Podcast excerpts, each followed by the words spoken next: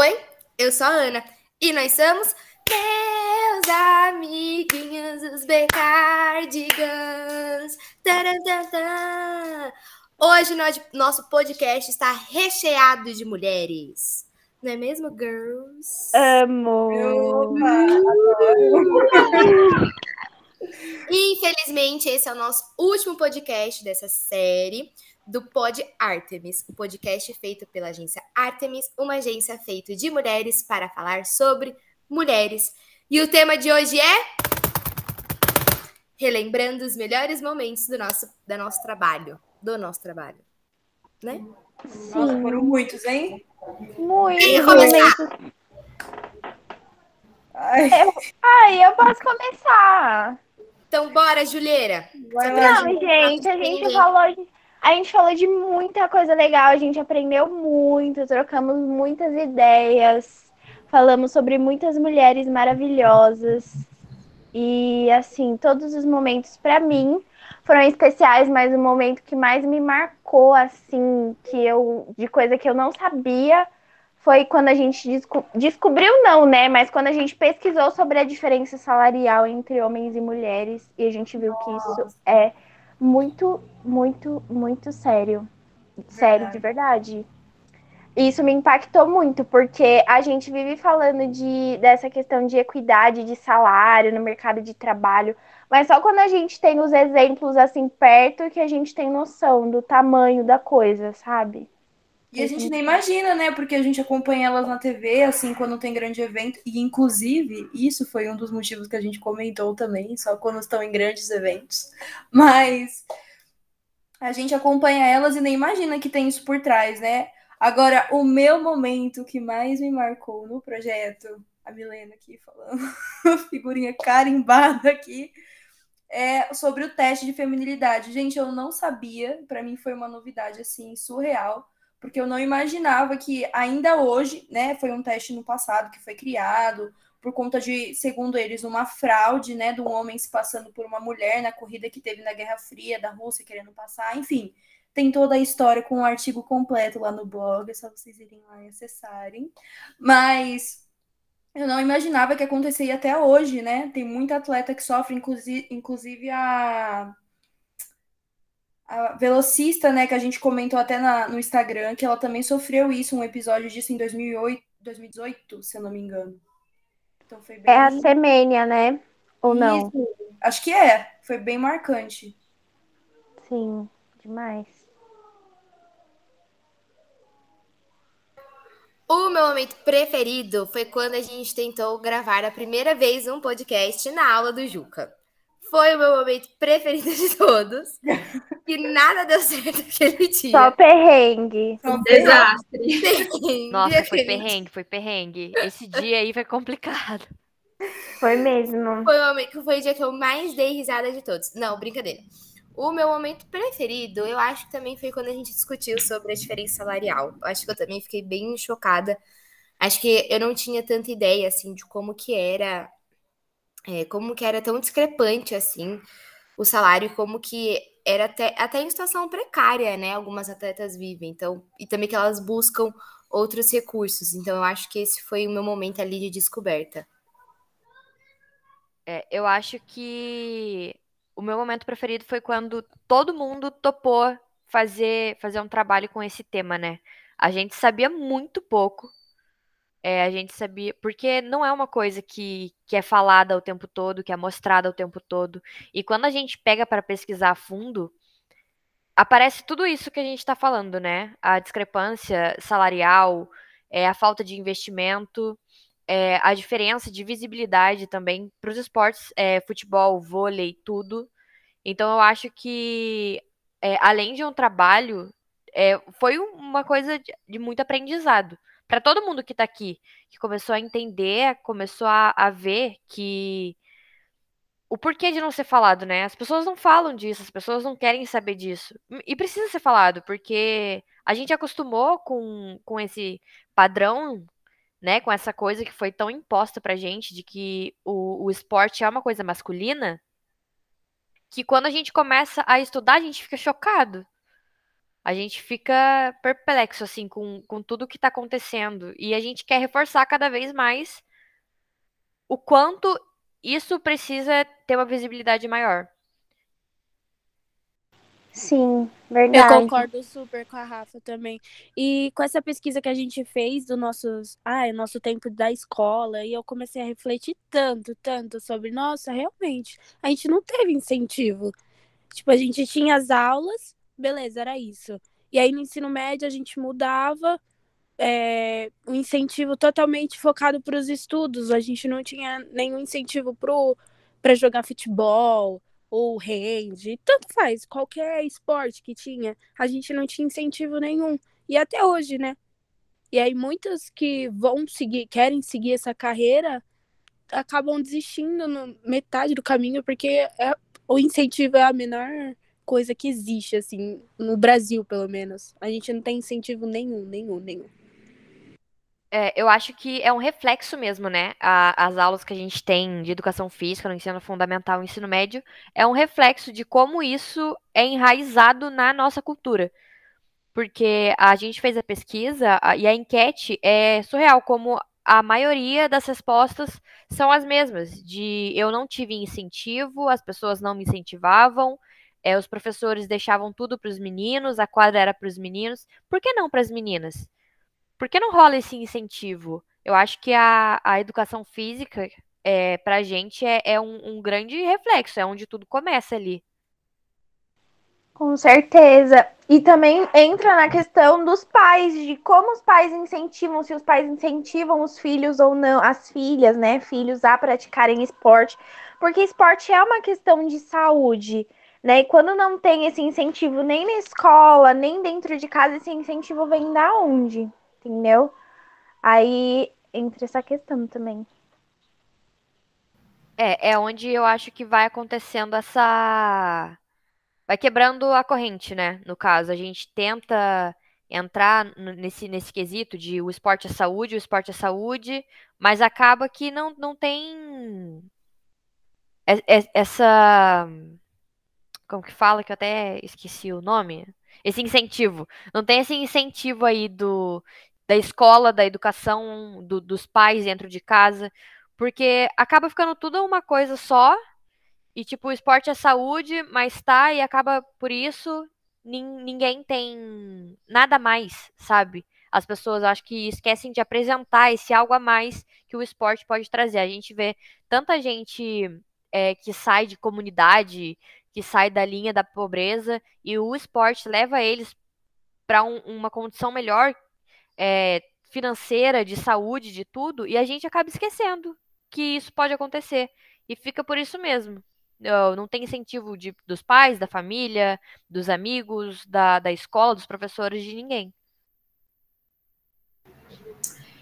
Eu amei tudo que vocês falaram. Vendo a gente comentar aqui entre a gente, só mostra como a gente se enriqueceu de conhecimento né, sobre o assunto. Acho que um assunto que mexeu muito comigo, com certeza, foi a gravidez para as mulheres que trabalham com atletismo ou com esporte. Sempre pensava que elas tinham a licença maternidade, que elas eram tratadas como uma trabalhadora normal, com seus direitos, com seus deveres. Só que não, literalmente, se uma atleta ela engravida, ela vai perder seus patrocínios, seus seu técnico não vai apoiá-la. Muitas sofrem pressão para usar métodos anticoncepcionais e deixar uma gravidez mais para os 40 anos, quando tiver no fim de uma carreira. Então, eu acho que isso é muito triste, sabe? Foi um dos assuntos que mais impactou é, eu como, como mulher. Porque uma pessoa que deixa de construir a sua vida pessoal, seus filhos, às vezes até é impedida de ter um relacionamento, casar, eu acho que é a pior coisa que a pessoa pode ter, né? Perder os seus direitos pessoais como mulher. Sim, é, é... uma escolha, né? Você tem que ter o direito da escolha. Essa é a maior questão. É quando tira isso de você, tira a sua liberdade, tira a sua expressão. A liberdade de ser quem você quer ser, né? Sim, é, elas são muito pressionadas a não é, não interromper a carreira, né? É claro que a carreira é uma coisa muito importante, mas a partir do momento que, como a Milena falou, você tira a escolha dessa pessoa, de tipo, é, você faz ela escolher entre duas coisas muito importantes, que é, é uma carreira e o sonho, por exemplo, de construir uma família, aí tá tirando a liberdade dela, tá tirando a essência dela, o que ela quer. Se é um sonho, é um sonho.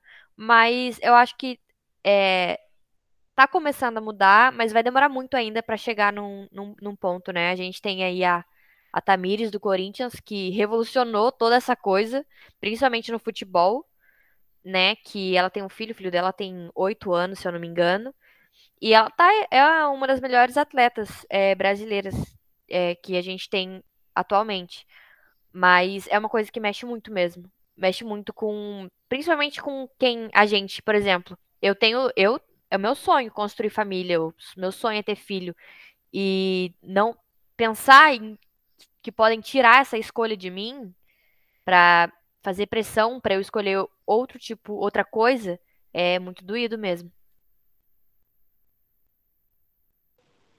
Sim, verdade. É, acaba perdendo, é, como a Mi disse, como você disse, Rafa, o direito da escolha, né, gente? E isso é muito grave. E quantas não abdicaram, não tiveram que abdicar da carreira para poder construir a família, né? É, então é triste, realmente. Quando, até inclusive quando eu fiz a pesquisa que eu fiz a pesquisa da Hortência no site, num site que falava dela, diz que ela interrompeu a carreira dela para ela ter um filho. Houve uma interrupção para ela poder ter um filho. Eu achei essa palavra tão errada, sabe? Interrupção, parece que, que ela é, é, não que ela deixou de fazer algo, mas que foi uma coisa abrupta, sabe? Para ela poder ter o filho dela, entendeu? E que o desejo dela de voltar para o esporte era tão maior que ela teve que, que, que voltar, e que ela voltou um tempo depois, né, a praticar jogar basquete. Só que eu achei essa palavra interrupção muito feia. É uma pausa, né, para ela poder cuidar do filho dela, para ela poder acolher aquele momento de mãe, de uma, um mundo novo, uma coisa nova, né? E é, ela já era uma atleta conhecida e, e tem isso, e quem não é? Tem que deixar de seguir o sonho de ser atleta para poder arcar, é, porque muitas vezes o, re, o retorno que vem da vida de, do esporte não é o suficiente, né? E quantas mulheres não desempenham outros papéis além, da, além de ser atleta?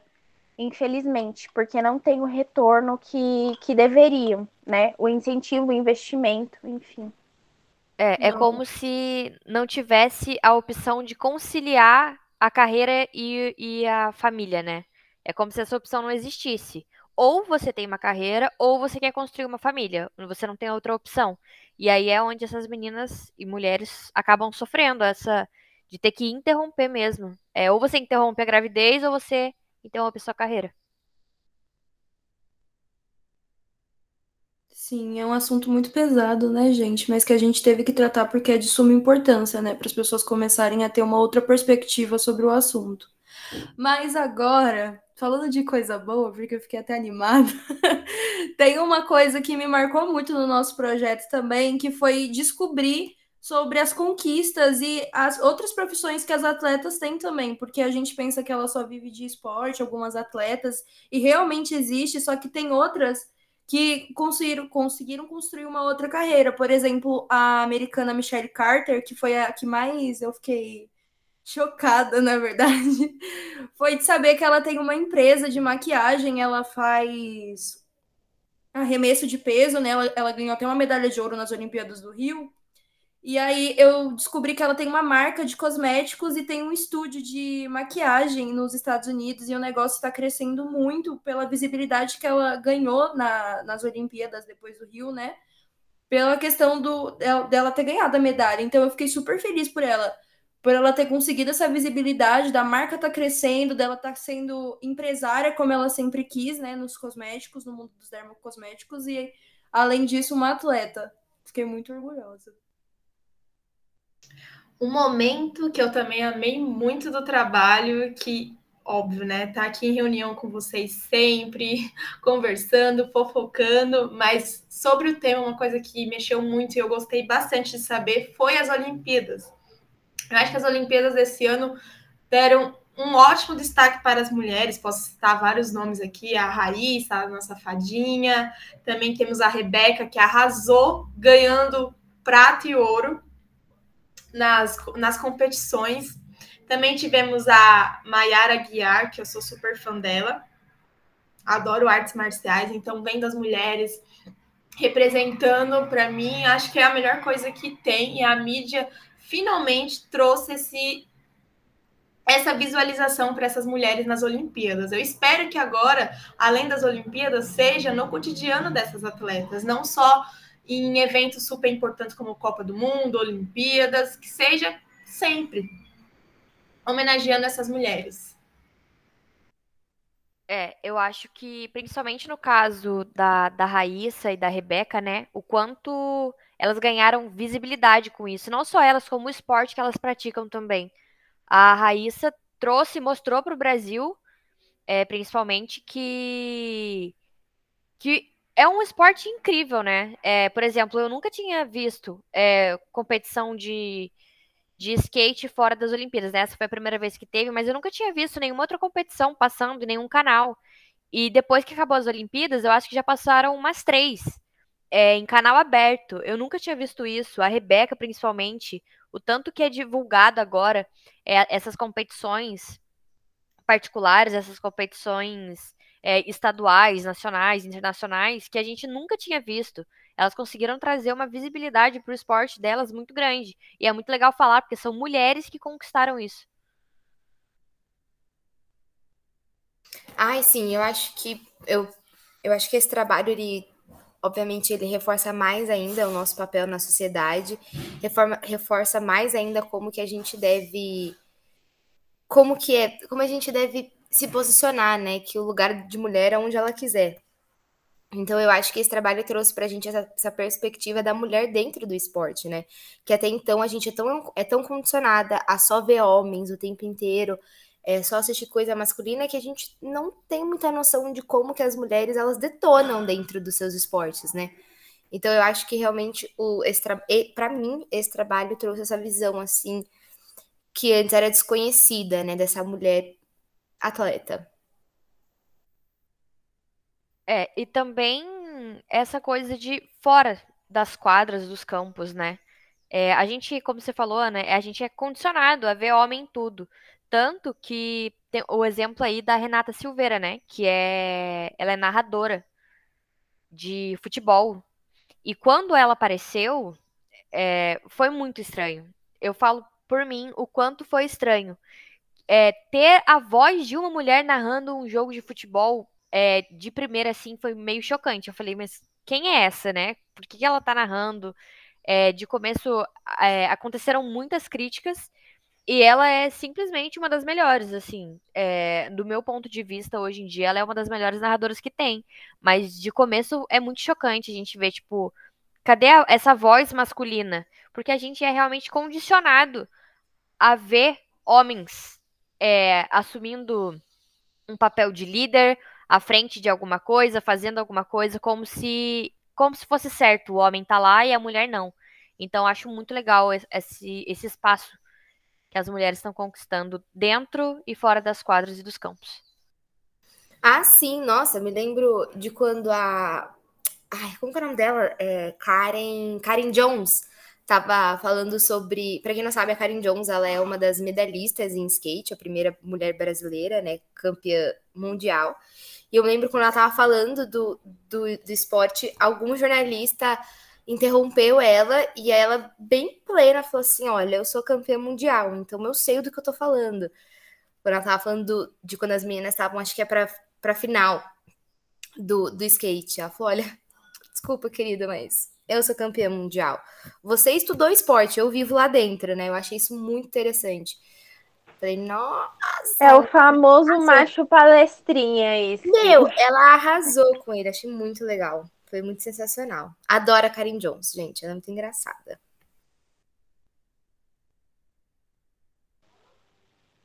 É, Alguém mais quer falar alguma coisa? Acho que no geral é isso, a gente falou muito. Pois é, estamos com 20 minutos. Nosso podcast vai ser o maior que existe. Amo. Bora divulgar bastante, gente. Bora, então vamos encerrando por aqui? Beleza. Sim, Já gente, de obrigada. gravar já. Sim, gente. Vamos, a gente vai fazer um, uma finalização. Isso. É, né? Beijo, fazer. gente. Obrigada por terem nos ouvido, por serem nossos ouvintes. Até a próxima. Gente, Até a Tchau, próxima. gente. Muito Tchau, obrigada por estarem aqui. Não esqueçam de seguir a gente nas redes sociais, hein? Dá uma olhada no nosso site, tá cheio de conteúdo muito bom. Isso. Ela faz a divulgação dela. Ah, mas a divulgação tem falar o nome. Então você encontra a gente no Instagram e no TikTok por arroba ig.artemis e no nosso site www.com.br. artemis.com.br. Então você encontra a gente lá também. É, muito obrigada por vocês ouvirem a gente nessa trajetória. E até a próxima. Até a próxima, gente. Obrigado por acompanhar a gente, viu? Até, Muito obrigada. gente. Obrigada. Tchau, gente.